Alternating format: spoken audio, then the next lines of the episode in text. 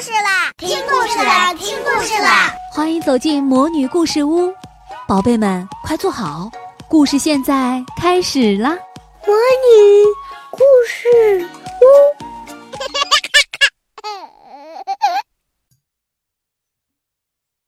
不可思议的实验。下周就是魔法王国的科技展了。校长花拉仙子在课堂上向学生们大声宣布：两个人一组参加比赛，最终获胜的小组将赢得这个奖杯。花拉仙子、蓝天仙子和翡翠仙子将学生们分成了三组，苏菲亚和詹姆士被分在了一组，安博和德斯蒙德王子一组，薇薇安和哈利的王子一组。放学之后，三个小组的成员聚集在魔法王国的城堡里，开始做准备。国王罗伦得知科技展即将举办的消息，忍不住叹了一口气：“唉，以前每年的科技展我都参加，可从来没有赢过。”国王回忆起了往事。有一次，我尝试制作了一个漂浮的太阳系模型，但我和搭档没有在规定时间里完成。他遗憾地耸了耸肩。苏菲亚，为了爸爸，这一次我们必须要赢。詹姆士下定了决心，安博也点了点头。我捧回奖杯回家时，爸爸一定会非常骄傲。他满脸自信地说。每个小组都从学校提供的科技项目中选好了一个。因为每个小组都需要神奇的番红花，于是他们跑去赛克的魔法塔向他求助。番红花是整个魔法王国里最稀有的神奇花朵。赛克告诉他们：“我也只有这么一小罐而已。”谢谢你，赛克。安博一边道谢，一边迫不及待地抢走了装着番红花的罐子。但兴奋的安博一不小心把罐子里的番红花都洒了出来。孩子们急匆匆地跑回魔法塔，询问赛克哪儿能找到更多的番红花。在白红山顶生长着一株番红花，赛克告诉他们，一株番红花应该足够完成一个科学项目。那只番红花是我们的，安博大声说。德斯蒙德，我们快点动身吧。三个小组的成员立即动身前往白红山。安博乘坐的马车一路领先，但詹姆士很快就超过了他，因为詹姆士不停地把胡萝卜从自己的马车里扔出去，成功的分散了其他马车的马儿的注意力。你这样做太不应该了，苏菲亚生气地指责道。白红山顶被迷雾笼罩着，马车不方便着陆。所以，所有人都必须爬上山顶。快一点儿！詹姆士一边说，一边推着苏菲亚跑出了马车。他们爬上山坡，眼前出现了一片水晶森林。这片水晶森林真是美极了，但非常易碎。苏菲亚叫詹姆士放慢脚步，两个人轻轻地穿越水晶森林，以免碰碎了那些水晶树。这时，安博和德斯蒙德追了上来。快点穿过森林！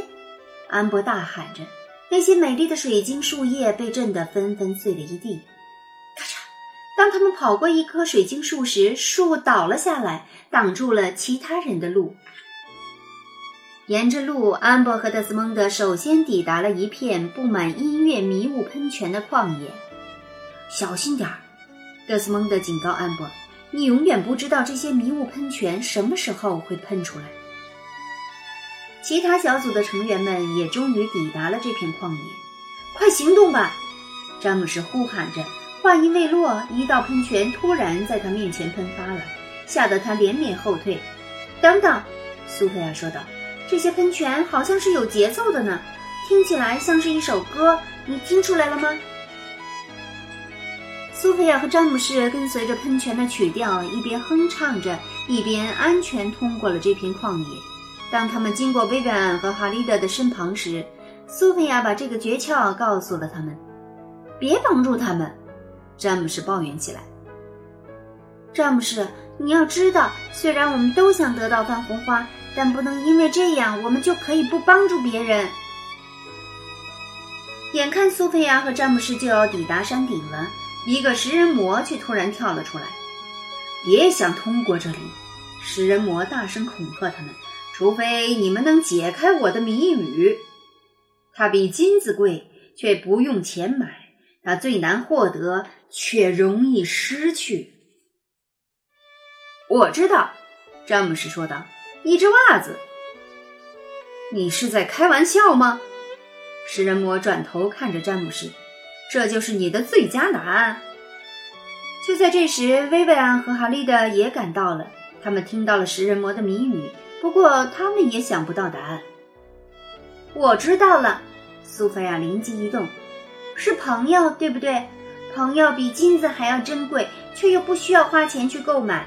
要找到一个真正的朋友很难，但如果我们不好好珍惜，却很容易失去它。”食人魔点了点头，说道：“你可以通过了。”于是苏菲亚继续前进。很快，苏菲亚就抵达了迷雾笼罩的峰顶。她一眼就看到了那株珍贵的番红花。他摘下那朵唯一的番红花，小心翼翼地把花朵装进了自己的袋子里。在苏菲亚转身的一瞬间，他听到了安博传来的惨叫声：“啊，食魔！”苏菲亚被吓了一跳，手一松，山顶的狂风吹走了那个装有泛红花的袋子。啊，不！苏菲亚呼喊着。眼看着狂风把袋子吹走了，狂风把袋子卷到了哈利德的面前，他一把抓住了袋子，转身就跑。安博、薇薇安和德斯蒙德赶紧追了上去，詹姆士和苏菲亚也紧随其后。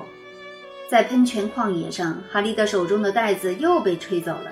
每个人都试图抢夺袋子，直到又一个喷泉喷发，强大的气流将袋子吹上了高高的天空。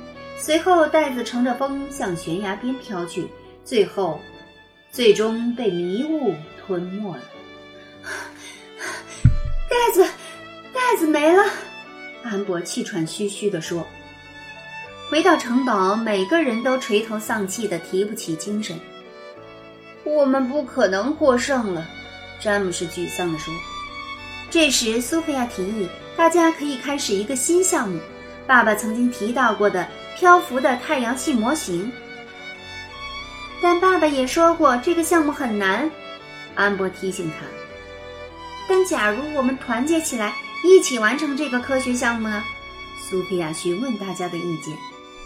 一开始大家都不确定是否愿意一起合作，像我们以前一样，像好朋友一样，一起努力吧。苏菲亚大声建议道。经过大家共同的努力，他们终于按时完成了这个科学项目，并收获了许许多多的，并收获了许许多多的快乐时光。虽然他们制作的漂浮的太阳系模型没有赢得科技展的奖杯，但在国王罗伦看来，没有获得奖杯一点儿都不重要。你们为我带来了比奖杯更重要的东西。他的语气中充满了自豪。这是最让我感到开心的一次科技展。